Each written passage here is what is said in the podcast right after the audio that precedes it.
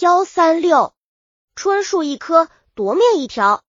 安徽县某村有个方姓家族，方造毛、方造寿、方造禄兄弟三人是方启和的嫡孙，方仁实、方仁善、方仁远兄弟三人是方启和的胞侄，双方一向并无过节，平安度日。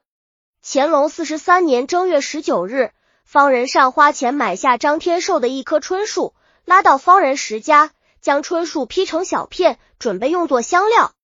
二十二日。方造禄发现自家山上丢了一棵春树，闻见方人石家在劈春树，怀疑是偷到他家山上的，便与其兄方造寿一起来到方人石家，强行把树扛走。方仁善知道后，认为自己花钱买的东西无端被夺去，实在令人气愤，便手持扁担与方人远、方仁实一起去方造寿家讨要。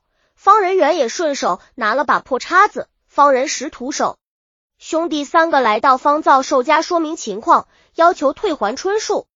方造寿等不肯归还，双方争吵，动起手来。方仁善抢扁担要打方造寿，被方造寿夺过扁担打伤额角，昏迷倒地。方远见哥哥被打，举叉将方造禄打伤脑门。方造寿过来相助，方仁远举叉向方造寿打去，被方造寿用扁偏单隔开。顺势打伤方仁远，方仁实见自家兄弟都被打倒，没敢上前。正在这时，本家方启善到来，上前将方造寿兄弟劝止，让方仁实将方仁善背回，自己扶着方仁远一起回方仁实家。再说方造禄被方仁远用叉叉伤脑门，血流满面的跑去找爷爷方启和。方启和得知春树被偷，又见孙子被打伤。便抄起拐棍奔方仁石家来打架。刚到方仁石家，方仁石见其来势汹汹，又是自己的胞叔，不想与其争执，便将大门关闭。不料这老头子竟从旁边小门进到院中，举拐杖就打。方仁石躲闪不及，身上已被方启和打着两下。方仁石想逃，怕被方启和拉住，便抬手打了方启和右臂一下。并乘机开门跑出。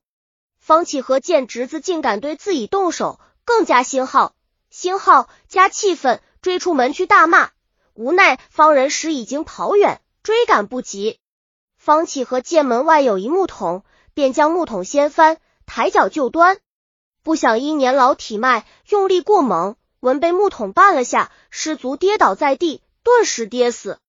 当时情景恰被方仁石看在眼里。方造寿兄弟听到消息，一起前往方仁石家门口查看，见祖父身死，怀疑系方仁石家人打所致，便由方造毛在此看守死户。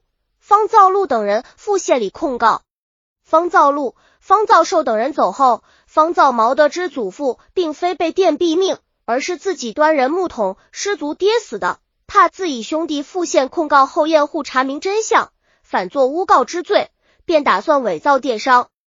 当夜，方造毛让故宫吕陶在路边放哨，自己用竹签斜刺祖父护身，伪造创伤，又用石块将护体右臂骨砸折，将右肋骨砸断四根。又见护身左腿未直，用手一扳，致骨脱节。县里接到报案，派人调查并验明护伤，真相大白。方造毛以毁弃祖父护身罪被判死刑。方仁实初判为逼迫尊长致死罪，拟绞监侯。后经刑部呈请皇帝改判为电打尊长罪，杖一百，留二千里。郭亚南剧不按新编编写。